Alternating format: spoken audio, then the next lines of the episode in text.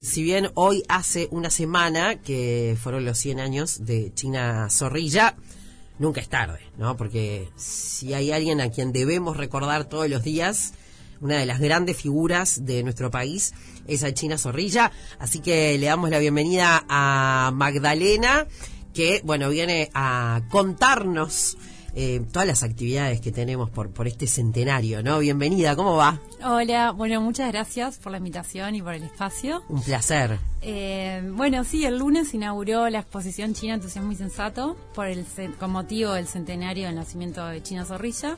Es una exposición que propone un recorrido biográfico a través de eh, las obras de ciencias artes visuales, que son Santiago Grandal, Jacqueline Lacasa, Francisco Lapetina, Olga Betas, Federico Arnold y Florencia Palleja. Entonces cada artista se inspiró en un periodo específico de la vida de China para crear una obra y entre todos los artistas construyen esta biografía de China de una forma colectiva. Eh, también lo que es interesante es que son artistas que vienen bueno de diferentes prácticas artísticas y pertenecen a diferentes generaciones. Entonces eh, hay diferentes miradas sobre China desde lo contemporáneo. Bueno, ¿y cuáles son esas miradas justamente? ¿Qué nos podés contar de esas miradas? Porque bueno, es como que no debe haber nadie que no conozca China Zorrilla. Exacto. Yo creo que hasta las generaciones más jóvenes que están colgadas de un, no, no sé de dónde, China Zorrilla, por lo menos, saben quién es. Sí, lo que tiene China es que es una artista que, o sea, traspasó fronteras generacionales y, geográficas también. Es, bueno, conocida en, todo el mundo y, por ejemplo, todo el fenómeno con Esperando la carroza, con esta película de el 85, que ahora hace unos años sacaron un documental, El Club de Fans, que son los carroceros eso como que es algo que no pasa muy seguido, ¿no? Es increíble que haya un club de fans de una película, ¿no? sí, es increíble. bueno, organizan tours por la casa donde se filmó la película. Eh, son muy fans, realmente. Pero tiene eso China, es como que tiene una llegada al público que no la tienen otros actores o actrices. Y yo creo que más allá de que, bueno, obviamente por su talento, que es algo innegable, pero también por la calidad humana que ella tenía. Creo que eso la hizo ser una persona sumamente querible por el público. Sí, bueno, leí hace algunos días eh, cosas que había hecho China, ¿no? En materia económica, de ayudar gente que... Sí. Pero de una forma brutal. Totalmente desinteresada. O sea, es, ah, por ejemplo, muchas personas que entrevisté para la investigación, que fueron la familia Zorrilla, muchos amigos y colegas de China, todos me decían eso, ¿no? Que China ayudaba a todo el mundo, aunque no los conociera, y no esperaba nada a cambio tampoco. Muchas veces, bueno, el famoso cuento del taxista que prestó una suma muy importante de, dinero y ocho años después se le devolvieron, pero eso fue una excepción, o sea, no es que se lo devolvían pero esa generosidad de China, o sea, más allá de lo económico, también era una generosidad espiritual, ¿no? Claro, ¿cómo es la historia bien la del taxista? Ella se sube un taxi, entonces empieza a charlar con el taxista y él le cuenta que le están por rematar la casa y que necesita, no sé si eran 30 mil o 20 mil dólares, porque, bueno, la suma va variando en las anécdotas. Claro. Y China justo había ido al banco, había ido a cobrar una suma de dinero muy importante y le le da todo lo que tiene. Eh, y el taxista, bueno, le dice, no, pero ¿cómo vas a dar tanta plata? No sé qué. Eh, y ella le dice, bueno, me la das cuando puedas, no te preocupes. Y cuando llega a la casa, que estaban los, estaba Parciavale y con otros amigos, le dicen, China, estás loca, ¿cómo le vas a prestar tanta plata a alguien que no conoces? Y ocho años después le tocan timbre y era el taxista que le devolvió, bueno, todo lo que le había prestado. Entonces, eh, y China ahí como que les comentaba, ¿no? A Parcival le decía, bueno, vieron que tenía razón, o sea. Qué grosa. Una grosa. O sea, es de otra. De, eso es de película. Totalmente. ¿no? Porque hoy por hoy te pueden hacer un cuento de lo que sea, ¿no? Y dudas hasta en dar, no sé, mil pesos. Claro. ¿No? Sí, o sea, Si será verdad, uno ya está pensando, no seguro que es para droga y para vino, ¿no? es que todos los amigos de China le decían eso, te están haciendo el cuento del tío. Eh, bueno, también me contaban que había gente que le, tocaba timbre en la casa, o sea, para pedirle plata también. Que hacían cola para pedirle plata. Pero, pero bueno. era un montón también, ¿no? Era un montón. Pero eso habla de, bueno, la nobleza y la generosidad de China. Qué impresionante, qué impresionante. Em, también me dejaste helada con lo del club de fans de, de, Dando la Carroza. Em, bueno, sé que a lo largo de este mes ha habido diferentes actividades en diferentes lugares también, ¿no? Desde... Eh, que bueno que se han expuesto en las películas, sé que ahora el 26 hay otra más, este, ay, ahora se me fue, creo que es en el Parque Rodó, Ajá. este, así que bueno, todo el mes eh, conmemorando a, a China y bueno, también el remate, ¿no? El Sí. remate de, este, ¿quién me puedes contar? El remate, bueno, ese remate zorrilla, se van a rematar eh, a unos muebles y objetos de China. Y de hecho en el museo, el día de la inauguración, se inauguró también el Rincón de China, que es eh, un espacio en el cual se hizo una instalación con los muebles y objetos personales de China, que eh, parte de lo que pueden ver, ver ahí es, eh, bueno, algunas cosas que iban a ir a remate y al final se pudieron rescatar y la familia lo donó muy generosamente al museo. Entonces los invito a que lo vengan a ver también. ¿Qué tiene? A ver, contanos, ¿qué, qué- Eh, qué cosas hay? de- Es muy lindo, es como entrar a un pedacito de la casa de China, ¿no? Hay una mesa, está su agenda, sus libros, sus premios, fotos, eh, están telas que hay en su casa, por ejemplo, de los forros de los sillones que son muy característicos en la casa de China, que eran todos bordeaux de brocato. Hay dos trajes de China en, en- en exhibición. Eh, es un poco, representa la presencia de China, ¿no? En, o sea, en general, pero también en, en la casa de su abuelo. Claro, claro. Bueno, acá estamos en Casa Zorrilla, así que este, está todo absolutamente, absolutamente vinculado. ¿Y mm, cómo llegas a hacer esta, esta investigación vos? Eh, bueno, el museo me propone hacer una exposición por el centenario de China Zorrilla, entonces comienzo con la, investigación y lo que me encontré investigando fue que, eh, bueno, estas diferentes facetas de China y diferentes cosas que hizo a lo largo de su vida más allá de la actuación, que son muchas. Ella fue, bueno, periodista, dirigió espectáculos, fue a registrar en el Sodre en los años 60, compuso letras de canciones, tocaba muy bien el piano, o sea, hizo muchísimas cosas. Y me pareció que lo más conocido eh, de China Zorrilla es su trayectoria artística. Eso es lo que más conoce el público, pero su vida no tanto, o sea, vivió en diferentes países. Y es sumamente interesante la vida de China Zorrilla. Me pareció que era un lindo homenaje, ¿no? Eh, bueno, contar su vida y mostrarla desde el arte, que es lo que marcó a China, ¿no? Sí, sin lugar a dudas. Yo este, me, me, mm, conocí más sobre ella a través del libro que hay para niños. eh, y que lo he leído varias veces y ya lo he comentado varias veces también por acá, pero es como un resumen tan lindo, ¿no? De su vida, de, de su carrera, de cómo empezó, de cómo se la jugó y se fue eh, del país, creo que el- a, Londres creo que es que se fue al principio, ¿no? Sí, en 46. Este es realmente una, además para la época, Totalmente, sí. ¿no? una vanguardista. Súper vanguardista y, y muy valiente también, porque era, bueno, muy difícil ser actriz en esa época. Y ella tuvo la valentía de decir, voy a seguir este camino, es mi vocación y voy con todo, ¿no? Y irse a Londres en 1946, que un año antes había terminado la Segunda Guerra Mundial, estaba todo destrozado por las bombas. Ella no sabía hablar inglés, entonces tenía 24 años, llegó sola. Es, habla también de, de la valentía y la tenacidad de seguir su sueño. Impresionante, impresionante. Vamos a la pausa, chicos. Vamos a la pausa y en el próximo bloque seguimos hablando entonces de todo lo que se viene por allí, por el Museo Zorrilla, eh, propiamente dicho. Eh, y bueno, y después de las tres también vamos a, vamos a estar con Paz López, que es eh, sobrina nieta de, de China. Eh, y bueno, ya yendo para el lado más personal también para, para este homenaje que decidimos hacerle en este lunes. Compartiendo otra tarde negra aquí en Radio Cero en este lunes en el que decidimos recordar a nuestra querida China Zorrilla, pero no sin antes mandarle un beso a alguien que tenemos en común con Maggie, eh, que es nuestra querida amiga Flor, eh, Flopinin, que nos está escuchando desde Chile. Ahora sí nos está escuchando. Sí. O eso, o eso espero. No sé. Eh, ¿Estás ahí, Florcita? Espero que sí, porque ella me dijo que estaba esperando nuestros saludos. Muy bien, bueno, un saludo para Floppy entonces. Ahí está, para Floppy y para toda la FLIA. Este, eh, te los grabamos por las dudas, Flor, por si todavía no llegaste a, a sintonizarnos. bueno, y hablábamos fuera del aire con, con Maggie de lo hermoso de este Museo Zorrilla, ¿no? Que no sé qué tanta costumbre tenemos los uruguayos de, de visitar museos. Eh, o es el extranjero el que viene. A mí particularmente me encanta, hace tiempo que no voy a ningún museo, ¿no? Y quise ir al Torres García en algún momento y por la pandemia me acuerdo que tenía un horario que era muy poco amigable. Eh, pero ahora como que la cosa se está poniendo mejor, ¿verdad?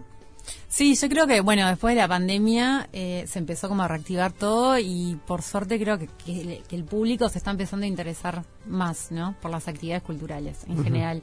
Pero no, o sea, no solo vienen turistas o extranjeros al museo, sino que hay, hay un público bastante amplio. Por ejemplo, este fin de semana tuvimos una convocatoria muy grande, por suerte. Eh, y lo lindo es eso, ¿no? Ver como diferentes públicos, adultos mayores, niños, adolescentes. Eso está bueno. Eh, este fin de semana me decías que hubo particularmente... Este fin de semana hubieron dos actividades. Eh, una que, que, se realizó en torno a la exposición y también por el mes de las mujeres, que se hizo conjuntamente con el Instituto Nacional de Artes Escénicas, que fueron cuatro monólogos eh, que se realizaron en el jardín. El espectáculo se llamó Cuatro dramaturgas para cuatro actrices. Fue el sábado y el domingo. Y el sábado también se realizó la Ruta Cultural de la Zorrilla, que es una actividad que se organizó con la Comisión del Patrimonio eh, y el museo, en la cual se hacía un recorrido por los diferentes lugares eh, vinculados a la familia Zorrilla y terminaba en el museo para ver esta actividad de los monólogos. Qué lindo, qué lindo. Bueno, eh, para los que no saben dónde está el museo, es en la Rambla y Tabaré. La Rambla y Tabaré. Pero se entra por... Juan eh, José Luis Zorrilla San Martín y Tabaré. Ahí está, porque abarca toda ahí esa, esa manzana, un lugar maravilloso, eh, que, bueno, que cuenta con, con diferentes eh, actividades eh, específicamente en este mes, ¿verdad? Eh, sí, la, hasta el 30 de abril, en realidad. Ah, un mes más todavía. Sí, que va la exposición. Eh, bueno, hoy arrancamos con un taller de teatro para niños y niñas que se llama Canciones para Mirar, dictado por Patricia Fray, que es eh, actriz, bailarina y docente. Es para niños de 6 a 12 años. Eh, empieza hoy y va a ir también el lunes 28 de marzo y el 4 y 18 de abril es de 18 18 50 horas, horas perdón.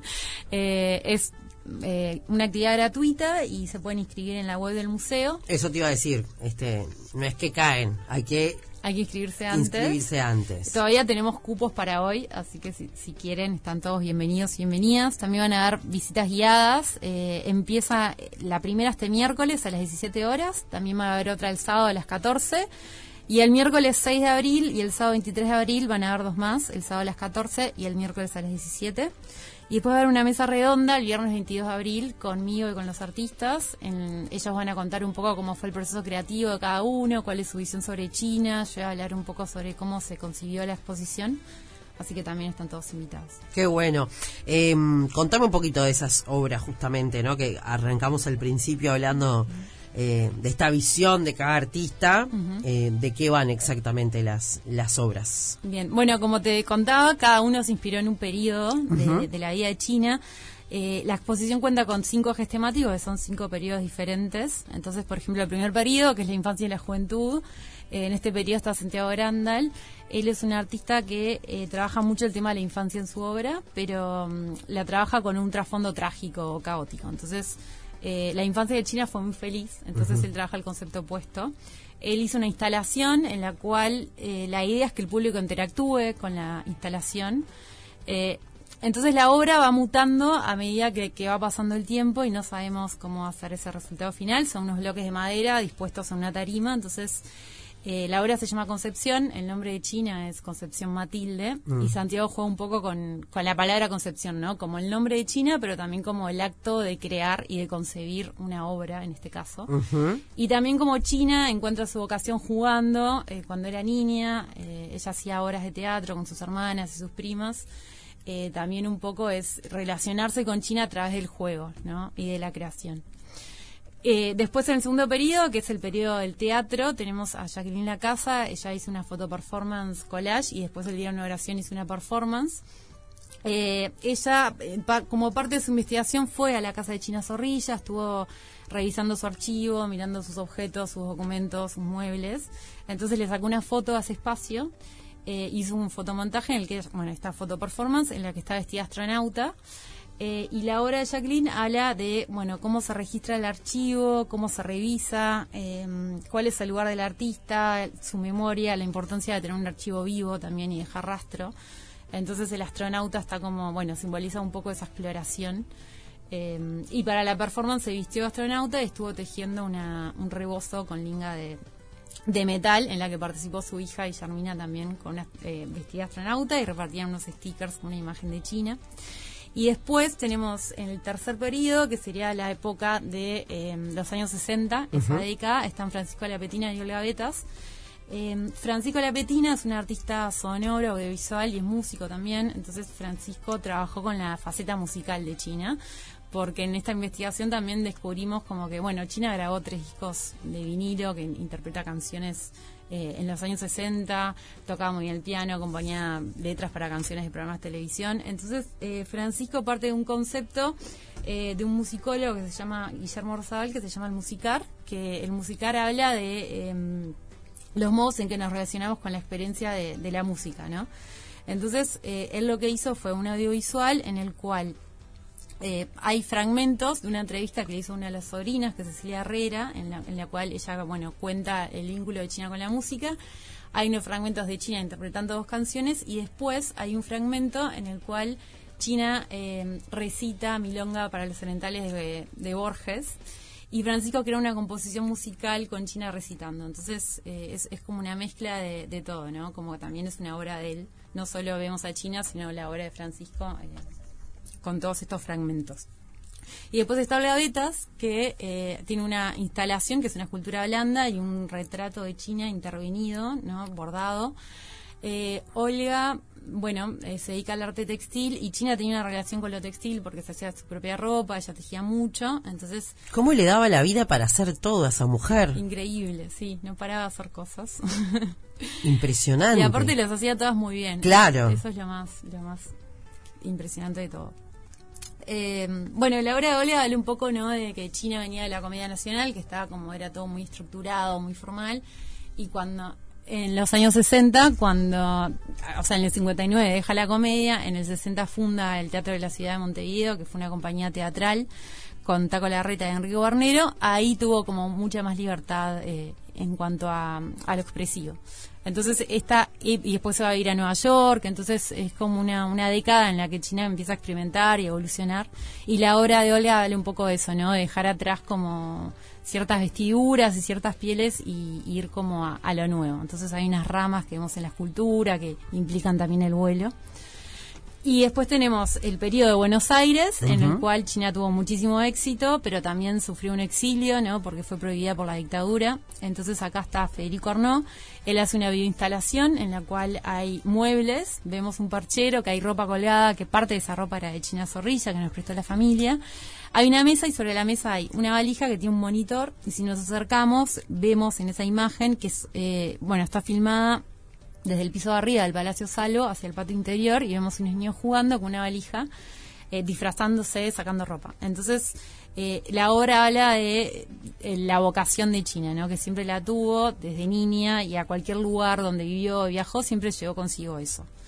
muy resumidamente. Sí, sí, sí, sí, obvio, hay que verlo. claro. hay que verlo. Y el último periodo, que es el regreso de los asociados uruguayos, está Florencia de Palleja, que hizo una pintura en la cual vemos, es un escenario en el cual hay eh, una silla, una taza y unos zapatos, una silla vacía, y en el fondo vemos, eh, bueno, un bosque con un río, con mucha luz que sale, ¿no?, de, ese escenario. Entonces, eh, la obra habla de la ausencia que dejó China.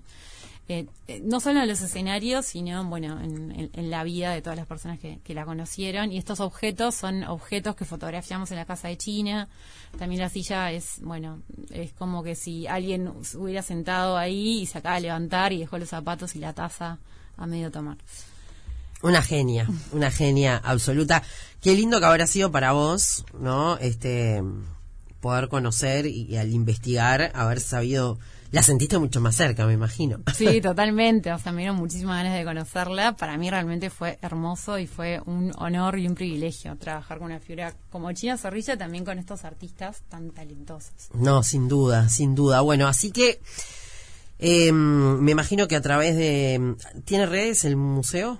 Sí, tiene Instagram, Twitter eh, y Facebook y después tiene la página web donde pueden ver todas las actividades y anotarse para las mismas. Ahí va, porque acá hicimos como un pantallazo de todo lo que eh, hubo, hay y habrá, ¿no? Yo decía este mes, pero no, claro, este mes ya se está terminando en realidad, fue marzo se está terminando, eh, hasta el 30 de abril, ¿no? Este, y bueno, después chequeo bien lo de la exhibición de la, de la película, eh, creo que es Conversaciones con Mamá, la que se va a exponer este sábado, eh, el sábado 26, y creo que es ahí en el Parque Rodó, tengo tanta información en este cerebro de actividades culturales, así que ahora después lo chequeo. Eh, y bueno, por lo pronto agradecerte mucho, Maggie, por haber venido por acá. Este, gracias en nombre de los uruguayos por esta, por esta investigación, porque además eh, jamás puede perderse eh, el espíritu de una persona como, como China y, y la manera de mantener viva a toda esta gente, más allá de que los artistas tienen esa posibilidad que no tenemos todos de repente, que es de dejar sus obras, sus películas, sus canciones, ¿no? Eh, pero bueno, la única manera es siempre nombrar a todos los que parten para que siempre quede un pedazo de ellos acá, ¿no? Y bueno, sin duda China Zorrilla es de los pilares fundamentales de la cultura de este país, ¿verdad? Sí, exacto, y también es una figura que sigue estando vigente y que seguirá estando vigente. Sí. Es eh, precisamente lo que vos decís, ¿no? Como mantener viva la memoria y recordarla. Obvio, obvio. Bueno, muchísimas gracias por haber venido hasta acá. Eh, todos invitados entonces al Museo Zorrilla. Hay muchas actividades eh, allí eh, y hay muchas eh, actividades eh, en torno a ella en, en Montevideo, así que eso también seguiremos charlando. Muchas gracias y estamos a las órdenes. Muchas gracias a ustedes por la invitación. Gracias. 3 de la tarde, 6 minutos. Otra tarde negra aquí en Radio Cero. Y mm, yo les voy a contar cómo surge esta charla que voy a tener en este momento. Estado de situación, eh, madres cracks del colegio de mi hija, ¿no? Tenemos un grupete de madres cracks. No es que las otras no lo sean, nosotras, ¿no? Las madres cracks. Y arreglando con paz, che, teniendo un cumpleaños, vos la llevás, yo la voy a buscar, yo, está, dale, perfecto. Eso fue, creo que el martes pasado. No, lunes, que fue, tuvieron un cumpleaños el martes, el lunes, que era el día que China cumplía 100 años, ¿no? El lunes 14. A la noche, historia de Instagram de paz con China Zorrilla. O sea, mi misma madre amiga crack la veo. ¿Y esto? Eh, mi tía abuela, nah, digo, yo no puedo creer. Yo buscando gente para que venga a hablar de China y te tenía vos al lado, ¿no? Cerquita. Así que le damos la bienvenida a Paz, eh, que bueno, que es muchas cosas eh, en la vida. Eh, sí, maestra, Madre, madre. madre. Absorbida por la maternidad. Eso primero. Eso primero, porque somos madres primero. Sí, sí. Después viene todo lo demás. Eh, pero además, sobrina nieta de China Zorrilla, ¿no? Sí, sí, sí. ¿Cómo Eh, es la cosa? Bienvenida. Bueno, gracias, negrita. Un honor, un honor estar acá. Conocer tu lugar. Ah, amamos, amamos este, este Qué rincón. lindo, qué lindo. Eh, bueno, la historia es así. Mi abuela, Gumita, era la que hermana mayor de China y la que le hacía conocida por vestuarista. Y eran muy unidas. Por lo tanto, mi madre, las hermanas de mamá también muy unidas a China. Y bueno, tengo historias, recuerdo desde que nací prácticamente con ella, de haber vivido en Buenos Aires con ella, de haber viajado a Europa con ella.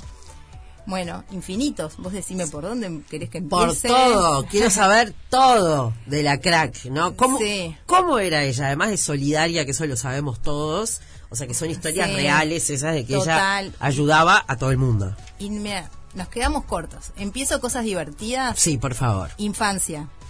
Por ejemplo, China estaba viviendo en Buenos Aires cuando yo tenía, no sé, 6, 7 años, por esa cuestión de que estaba prohibida.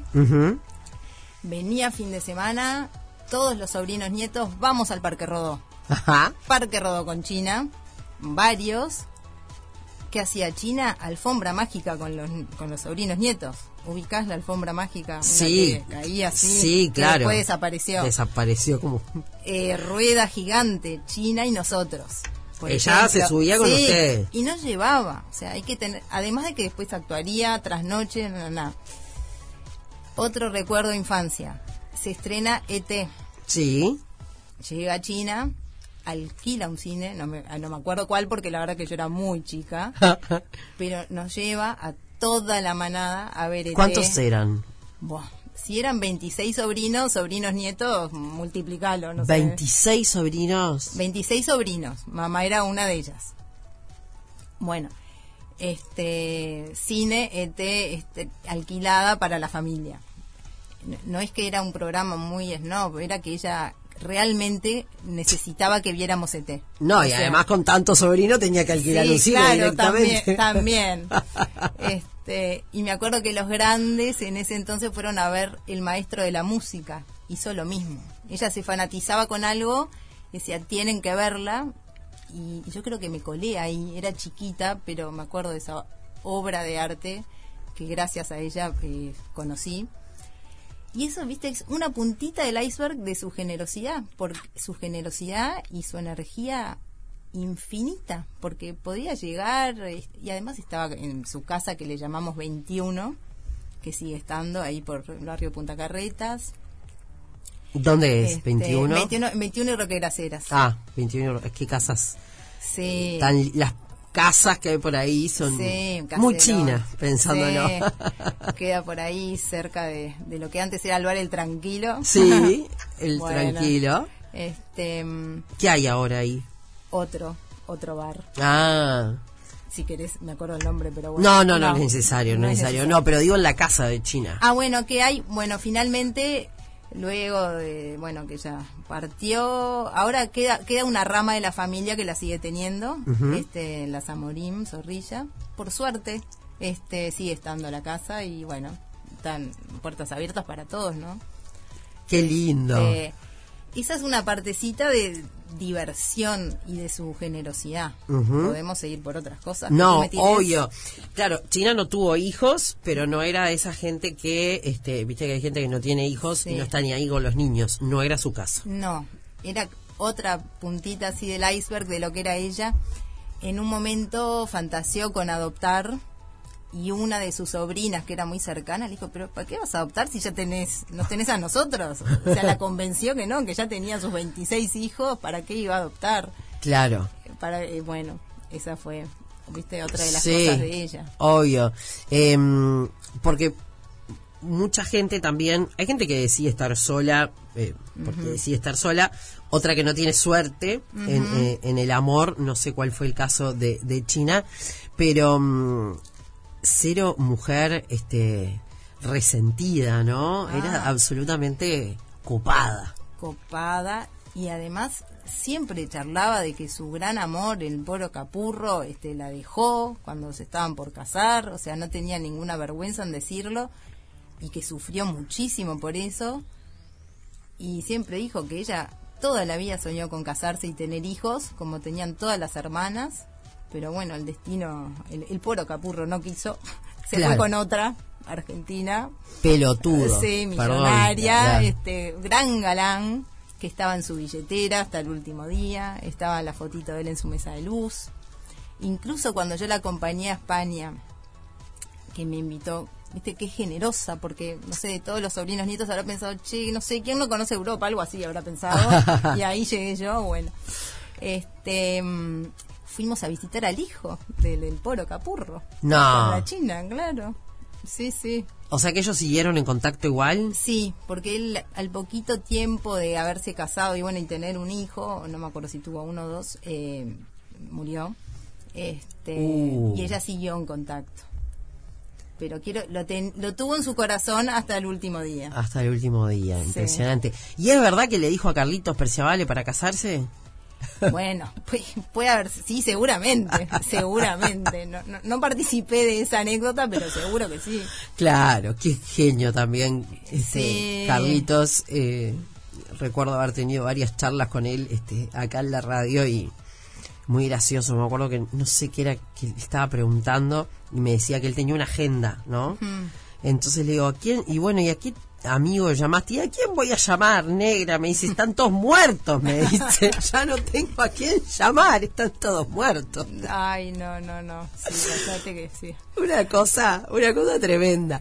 Bueno, y mm, ella era muy divertida, ¿no? No, era, bueno, con eso del Parque Rodó y te- ahí te cuento un poco lo que era la diversión. Otra diversión que yo de chica pude haber tenido algún complejo de no haber ido a Disney o algo así, pero ahora se me fueron porque pienso lo- la suerte que tenía que todas mis vacaciones de julio, septiembre, na, na, na, yo tengo cuatro primas más o menos de la edad, y mi abuela Gumita, que hacía los vestuarios con ella, los de Susana Jiménez, los de China, los de Carlitos, las- los hacía Gumita, eh, todas mis vacaciones eran en Buenos Aires, en los teatros. Entonces China nos llevaba al séquito de las cuatro sobrinas nietas y nos metía en todos los canales a, su- a saludar a Clave de Sol, este, yo qué sé, Gustavo Bermúdez, Grecia Colmenares, nos metían todo, o sea, la diversión, como tenía tiempo para divertirnos, para llevarnos a Alita al parque, nos sacaba fotos con todo, dice, acá estoy con mis sobrinas cholulas, pasábamos vergüenza, pero después fascinadas de volver con esas ¿Estuviste fotos. con Gustavo Bermúdez? Sí, con, con Carlín Calvo saliendo con una bata del camarín, de, haberlo visto en una obra. Tan divertida. Clave y Sol, o sea, me estás nombrando todo lo de nuestra generación. Sí, el Esbaraglia y que después filmaba películas. Pero ella, o sea, nos divertía. Ah, te estoy hablando de unas sobrinas nietas de 800 y de 800 nietos y de 800 amigos. Claro, Estoy haciendo mi parte. claro, claro, claro. Y ya con eso, para mí, digo tanto que... ¿quién- ¿Curraste alguna vez con Soy la sobrina de China Zorrilla? Ay, no, no, no, no sé, no. No, No, no sé. Acá, acá estoy, acá, capaz que acá estoy curreando. No, acá no, acá No, estás invitada, no. pero no, no, yo soy la sobrina de China Zorrilla. No, no, no, no, al revés, al revés. al Perfil revés. bajo Sí, vos. total, total, total. Tengo que empezar ahora, capaz. Cla- claro, no sería Hay malo. que empezar ahora. ¿Quiénes eran sus amigos de verdad? Em, Porque viste que después se cuelgan, ¿no? Pero ¿quiénes eran amigos de ella de verdad? Además de Carlitos. Para mí, su am- amiga, amor, adorada, una era su hermana Gumita. Bueno, y voy a decir todas las hermanas porque eran muy unidas. No, no quiero. ¿Cuántas eran eso? Cinco. Cinco hermanas. Queda, queda la menor, Marica, este, Gumita, China, Inés, Teresa y Marica. Cinco mujeres. Ta, no, no quiero todas, pero bueno. este tenía una gran amiga Tita Tamames, una argentina muy que en toda mi infancia iba siempre a la casa de ella, jugaban mucho a las cartas, era productora de Susana Jiménez, la duquesa, era una duquesa. Ah, ¿Sabes lo que era? Un personaje. Este. Taco Larreta, muy amigo de los postas. Este. Yo sé que la palabra amigo tengo que pensar mucho. claro, por eso. Te puedo decir gente cer- muy cercana de los últimos años, Marcos Carnevale. Sí. Se amaban, se adoraban. ella era el amor de él y bueno, y, y él de ella. Este, y creo que era más, casi más que un amigo. Estuvo acá en los últimos momentos. Este, muy amiga de Susana. Me acuerdo que le festejó, le hizo una fiesta sorpresa para sus 85 años. Ahí, viste, no ocurrió, no estábamos, o sea, me la perdí. Te la perdiste, Fue eso una, te iba a fue una de decir. mis primas, puedes creer. Con la Su, no, no Este- te vas a la mar y así, eh, No, hola Su, no. soy la sobrina de China. No, seguro que si le digo, me abre la puerta a lo grande por lo que quería China, pero no, no. Obvio, obvio, pero no, no. Si lo necesitamos, lo hacemos. Ahí está. Damos Sí. el nombre y estoy segura que nos hace. Está, perfecto, perfecto. Puedes decirle que tenés una amiga que tiene un programa de radio, si, Sí, si no sí, habrá oportunidad de charlar un ratito con ella. Sí, sí, ella ahora la han entrevistado pila y por China dice cualquier cosa. O Claro. sea que, y es verdad. Obvio, Y en su momento habrá sido al revés. Me imagino. China por ella cualquier cosa, se adoraban. Anécdota, Eso. lo de China. La casa de China en Buenos Aires, en un lugar muy lindo, en la calle Uruguay, por supuesto. Bien China. este, entrabas por la puerta de servicio, que era un pasillo enorme, primer piso, primero B. Pero si no sabías, entrabas por la puerta principal. Entonces eso hizo Susana Jiménez cuando iban a jugar a las canastas, que siempre jugaban. Y, y abrió, se abrió el ascensor y quedó trancada como en un lobby, que China lo usaba de, ¿cómo se llama? Despacho, no, de guardar cosas. de despensa, ¿no? Eso, De- despensa, ponele, trancado. Bueno, anécdota, este, trancada en el lobby de China, porque no era la puerta, era una cosa ahí cerrada, un cuarto oscuro. Un cuarto oscuro y ahí Sí, quedó que la no podía. Sí, ahí quedó. No. Después alguien la fue a rescatar, qué sé yo. Ay, no te puedo creer. Porque entrabas por la, por la puerta de servicio, to- fueras el presidente o quien se te ocurra. Qué genia esta, esta China para. ¿Y mm, cómo era un día en la vida de China? Ponele, porque era una mujer con mucha actividad y todo, hacía de todo. te cuento, te cuento, porque te cuento de su vida en Buenos Aires, ¿no? Ajá. Se desper- la- su casa muy linda, un apartamento chico y grande al mismo tiempo, con comodidades, pero muy chiquito, bueno, en fin, no sé cómo explicarlo, pero se despertaba antes que siempre tenía invitados, dos cuartos de huéspedes, se despertaba, yo qué sé, seis de la Ah, mañana, temprano. cinco y media, casi siempre con algo bordó, su bata bordó o algo así. Sola le gustaba hacerse su desayuno, café con leche, generalmente dos tostadas con, te digo los detalles. Eso, Es quiero saber eso. Con tostada, este, queso blanco y mermelada, todo de muy buena calidad, muy rico Ahí va. todo muy lindo, los platos, bueno. Y ahí ella empezaba con los diarios que le, se los dejaban abajo de la puerta, eh, feliz en ese silencio total. Y ahí se- nos empezábamos a despertar. Una hora después, dos horas después, ella ya había leído todas las noticias y cuando tú te despertabas ya estaba hablando con 20 programas de radio que la llamaban para que opine, no sé, el caso de Amia. Eh, Viste que en Buenos Aires, en Argentina nunca descansás Nunca. siempre pasa de todo. Sí. Bueno, que Maradona, el doping, que no sé qué, no sé cuánto. Entonces, y era un placer, porque uno se despertaba y, y tenía como el, el resumen de lo que había sucedido en el planeta Tierra, además, inter- pensado por ella, analizado por ella. Ya te despertabas pronta para salir a la, a la ciudad. Claro. Bueno, después. ¿Cocinaba? no. No. No. Bueno, si le pedían, capaz que cocinaba en, para Navidad y Año Nuevo, me acuerdo una mousse de chocolate que la hacía siempre ella, la familia. Alguna ensalada. Una vez fuimos a Mar del Plata con una sobrina en una temporada de Eva y Victoria, Sí. que éramos China, mi prima y yo, que tendríamos, no sé, 15, 16 años, la perrita, y ahí nos cocinaba, nos hacía ensaladas con palta y no sé qué, este, nos cocinaba. ¿Qué le gustaba comer? Además de la tostada con el queso y la mermelada. Sí, le gustaba, muy, me acuerdo del chocolate, mucho chocolate, mousse de chocolate, siempre compraba unos postres de chocolate. Iba siempre después del teatro al restaurante Edelweiss, bueno, perdón el nombre, no sé ni si sigue existiendo, pero es el típico teatro donde van los actores después de las funciones. Y ahí pedía sus sagrados buñuelos de espinaca, que les ponía azúcar. Buñuelo de espinaca con Sí, azúcar. sí, sagrado. Eh, y siempre después alguna mousse de chocolate. Eso es lo que. gu- Goulash pedía. El Edelweiss era como su casa. O Ahí sea, va. De, de noche. Sí, sí, sí, sí. No se comían lo de China de noche. No. De noche era teatro. Claro. Su vida era el teatro. Era, Obvio. Era volver siempre a las 2, 3 de la mañana, 4 de la mañana. Cerveza, whisky, vino, ¿qué era lo de ella? Es, mira, si no me acuerdo, creo que Bermú. Vermú. Sí. Ahí está. Y, y medio diurno. Algo muy divertido, Fernando Peña iba a lo de China. A, a jugar a las. vermú. tomaban sus vermú y jugaban a la no sé cuánto, ¿viste? Era, Fernando Peña, te das, otro te das cuenta grosso. que, que Disney ni Disney. No, no, tuviste un. Disney imponente vos. por eso te digo. Yo, ¿Qué te puedo decir? Me voy a olvidar de tantas cosas cuando me vaya de acá. No, no, no, bueno, no, pero ahora nos vamos a la pausa y en la pausa pensamos. Pensamos. Este, Dale, dale. cosas que no pueden, hacemos esquema. que no pueden faltar Sí. en esta en esta charla porque tenemos esta suerte, ¿no? En, en- a las dos de la dos y pico, dos y media estuvo Magdalena Cervantes Mm. eh, hablando de todo lo que hay allí en el Museo Zorrilla para recordarla, para homenajearla, para conocerla más.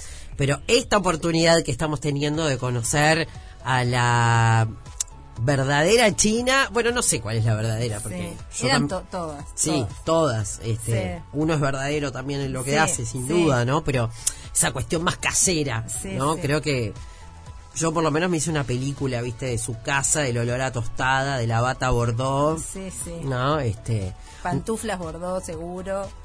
qué genia. Mucho bordó. Mucho gordo. Bueno, pausa y ya volvemos. Estoy charlando con Paz, que es eh, sobrina nieta, una de las sobrinas nietas de China Zorrilla. Eh, y bueno, hemos estado conociendo más sobre eh, China tía, China amiga. Era gamba, ponele, no sé, cuando vos eras adolescente, te hacía la gamba, les, les hacía la gamba en alguna. ¿Con algún noviete? Por ¿Con ejemplo. algún noviete, por ejemplo? Claro. Seguro que sí. O sea, a la generación de mi madre seguro. Le re divertía. Este, eh, sí, hacía reuniones para que alguien conozca a alguien. En la nuestra, mm, no me acuerdo. Bueno, nos llevaba a ver a los de Clave de Sol, qué sé yo, nos presentaba. Sí, sí. Si había que hacer la gamba, la hacía seguro. Enganchate con Adrián. Suar, ¿no? Era romántica, sí, le era divertida. Cuando preguntaste así a la gamba, eh, me hiciste acordar a una cosa que a veces me preguntan y la cuento, que para mí es re especial también de lo que es China, Mm. Lo que era, de esa generosidad. Ella era muy generosa con lo material, ya se lo saben casi Sí. todo el mundo. Bueno, daba todo, lo, lo material, este, lo daba a quien lo necesitaba, porque ella vivía con lo justo y necesario, pero muy bien, pero entonces le sobraba para dar. Pero, por ejemplo, la vez que tuve la suerte de ir con ella a Europa, A Europa. después yo me quedé conociendo por ahí, ella se volvió antes y tenía ochen- más de 85, no me acuerdo el año. Fue una película después de Elsa y Fred, que la dirigió Carnevale. Ajá. Algo de tocar el cielo, era con Facundo Arana, ponele, Pa. ponele. No te Este- hizo gancho con Arana, con todo el respeto eh, a tu marido. ¿eh? Arana ahí, puedes creer que se estaba separando de la Macedo. Me acuerdo cuando yo llegué al camarín, que Ar- Arana me dijo, bueno, me dijo, hola Paz. Y yo llego de España y Arana saluda, hola, Saya sabía mi nombre, mira qué galán. Pero estaba hablando que estaba triste, que dejaba con una, pero había conocido a la otra, la No. que ahora es su mujer. No te puedo creer. María Te juro, en ese momento, en ese mismísimo momento. Bueno, la cuestión es que vuel- cuando vuelvo, voy a volver, China me dice, bueno, pasa, ¿qué hora volvés? Este, te mando un remis, que era lo que hacía siempre. Y yo volvía a las 3 de la mañana, 4 de la mañana. Gracias, China, no es necesario. Yo veo que toma, no, te mando un remis, por supuesto, que me estás hablando. ¿no? Bueno, llego a 3 de la mañana, es Seiza. A- abro los, digo, miro, ¿y quién estaba? China, con su perrita, a las 4 de la mañana, invierno, Te había ido a buscar ella. me había ido a buscar. O sea, ¿quién hace eso? No, Yo creo que no lo hacemos ni por nada, casi, No, casi que ni por nadie. No, cuatro de la mañana, ahora tómate un Uber. Y como, no, y ochenta y pico de años, invierno, este, ese lejos, lejos. Claro. No era buquebús, que el buquebús te iba a buscar capaz también y vos decís, ¿qué necesidad a las 4 de la mañana? El China, quédate de- tranquila en tu casa. Claro. Entonces para mí, es, y eso es gratis, o sea, es un esfuerzo que mm, muy pocos lo hacen. Una genia. Y, ¿No ves? Era imponente. O sea, cómo nos dejaba aprendizaje, ¿no? O si no, otra anécdota también. Un día con mis primas, estaba China en 21, en la casa esa que te digo, y llegamos, no sé, tendríamos 20 años, no me acuerdo.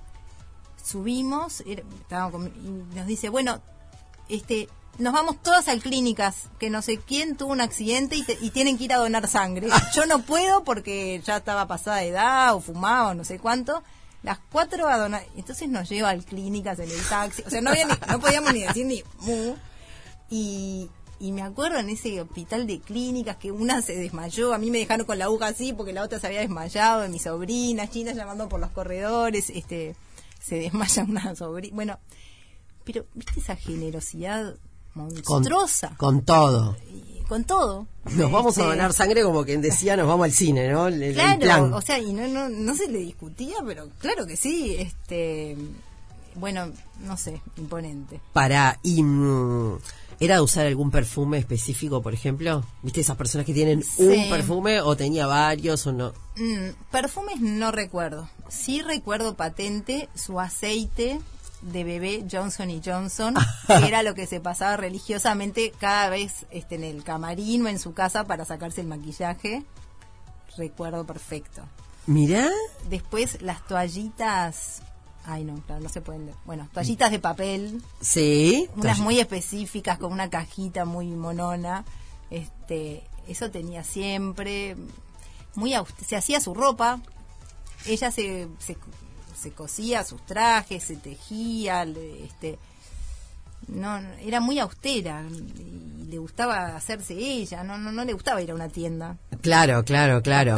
Em, no, te juro que son como un millón de preguntas. Sí. Este, ¿Qué le hacía enojar? bueno, injusticia, o sea, por ejemplo, no sé, me acuerdo, justo yo estaba en lo de la AMIA, cuando pasó lo de la AMIA, estaba en Uh. lo de China.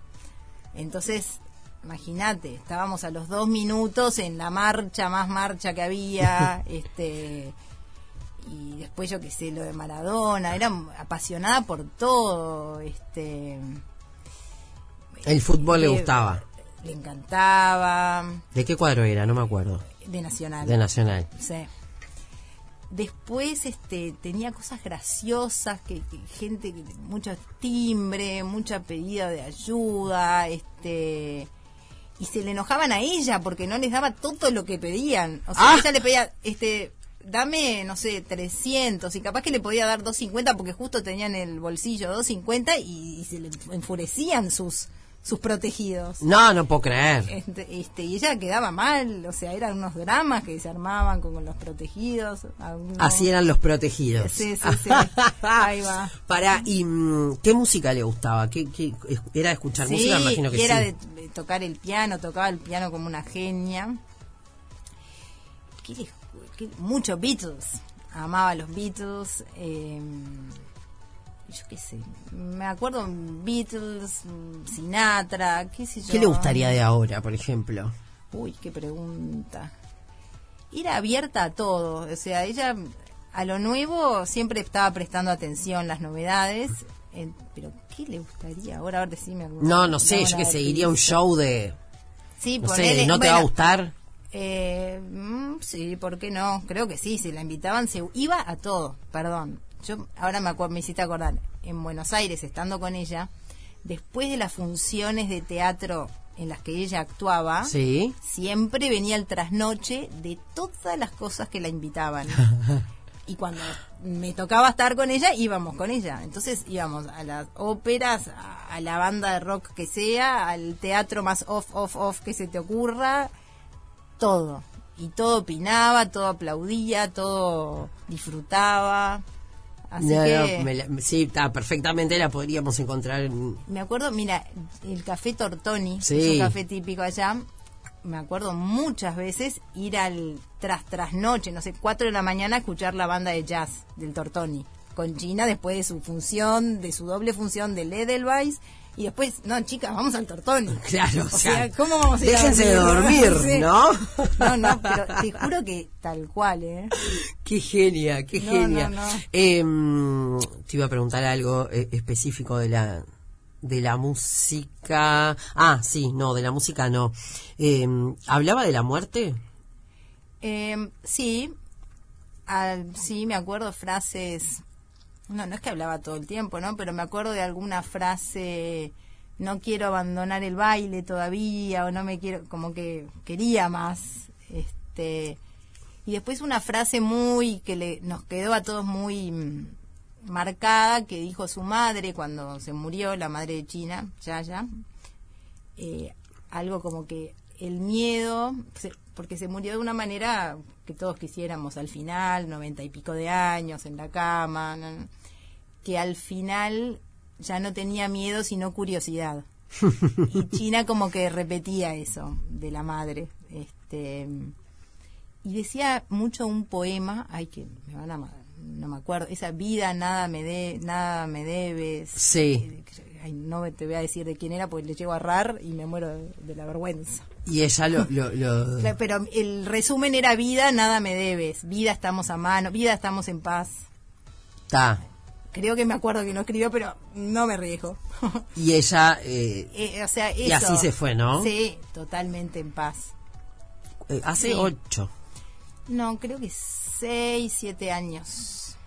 Creo que fue en el años. 2014. Sí. Si no me y ahí equivoco. está- claro, en septiembre. En septiembre va a ser ocho. Sí. Ahí está. Este, siempre recuerdo porque fue el año que partió mi vieja Ah. Y, y yo siempre decía, este, bueno, mi madre se Va fue a el- estar divertida. Seguro, porque también fue el año que partió Páez Vilarón, Ah, este, Cerati, fueron Ah, mirá, unos cuantos grandes, año. este, un año movidito, ¿no? Sí, Pero sí. uno cuando quiere, este, conformarse, digamos, ¿no? Decir, bueno, fue el año de los grandes. Ay, claro que sí, sí, seguro. Más imposible. Una grande, una grande absoluta que me imagino la cantidad de anécdotas que puedes Sí, llegar a tener Sí, sí, negra, sí. con ella, este, y que te irán viniendo a la, a la mente. ¿Era peleadora? Bueno, eh, en el juego ba- jugaba mucho backgammon, mucha canasta. Sí, sí, sí, sí, había que había le gustaba ganar y Competitiva. y sí, sí, sí. Y por sus por sus ideales, por lo que creía, sí, sí, sí. Era, E- Era de, de- sí, de- era de luchar, sí, sí, sí. Pisciana, ¿no? Eh, marzo, 14 sí, de marzo. Bueno, yo, claro, sí no soy de terror, pero si tú Pisciana, decís- pisciana, pisciana. Parece que el pisciano es así como, como contundente. Sí, como sí, contundente. muy contundente, muy contundente. Eh, ¿Y tenía alguna mm, cábala o algo antes de salir al escenario, por ejemplo? No. Bu- Bueno, perdón. No, no le recuerdo, entonces creo que no. Lo hacía como quien respira. Era su oxígeno. Ella, este, bueno, su vida, viste, no te terminé de contar el día de ella. Después de que se desayunaba, bueno, se empezaban a despertar los que siempre vivían. Siempre había alguien viviendo ahí con ella, o mi abuela, o, o primos, o sobrinos, no, no, no, amigos. Eh, bueno, después se bañaba y, y dos de la tarde almorzaba en su casa. Generalmente tenía invitados o que le iban a hacer una entrevista o algo así. O algún invitado de unas estas amistades que te conté. Le cocinaba a su adorada Marta, que trabajó con ellas muchísimos años y le hacía unas cosas con calabaza y atún, me acuerdo. este, bueno, comida muy rica, casera, más la mousse de chocolate. Siempre. Siempre. Siempre el cafecito con crema también. Eso. Siempre. Eh, y después, dos, tres de la tarde, y emprendía para los ensayos, la- o, di- o estaba o dirigiendo algo, o escribiendo la letra de algo, o venía algún director de teatro a, a practicar en el piano las canciones del musical. Sí, entre las dos y las seis era como esa faceta de, de la, del teatro, Ajá. pero antes del escenario. Sí. Después, seis de la tarde, ya llegaba el cafecito y la previa a ir al a actuar. Actuar. La previa al actuar y después casi siempre en un taxi, tipo, yo qué sé, en Nueva York, que salía a la calle taxi, taxi. Taxi, sí, sí. Y ahí directo al teatro y no, y lo hacía como respirar. Nada de O sea, chofer ni. no, no, no, no. A veces algún remis, pero porque era algo más lejos o algo así. Claro. Taxi, taxi, este, ay, me olvidé algo, o sea, drama, subir, este, divertida. No podías caminar ni dos pasos con ella porque la paraban, la paraban, la paraban, pero ella a todos respondía, todas las fotos se sacaba, eh, te invitaba, le pedían algo, viste, ella ¿Tendría redes sociales hoy? Ay, yo creo que sí, ¿sabes? Porque ella daba todo, o sea, sí, creo que sí. Y le gustaba, le gustaba mucho. Eh, adoraba lo que hacía y adoraba a la gente y adoraba el aplauso, hacer reír. Entonces yo creo que tendría todo. Claro, sí, me la imagino Sí, a sí, full. sí, a este, full. eh, subiendo historias. Sí, ¿no? sí, sí, consiguiendo, sí, buscando soluciones. Ahora estaría con Putin y Ucrania, ¿sabes cómo? Así, a cuatro manos, tratando de que esa guerra termine. Solucionando el mundo. Te lo aseguro, o sea. Y bueno, y con el COVID también, el baile que se habría armado hablando de ese tema Uy, y sí. tratando de este. Me imagino, eso no lo había pensado. Sí, sí, ella eh, luchaba por todo, ¿viste? Era imponente, era una fuerza de la naturaleza. Como decía Carnevale, se murió a los 90 y no me acuerdo, 94, no me acuerdo, pero vivió 800 años. Y estuvo O sea, bien hasta último momento, ¿no? Estuvo bien, pero ya más ida.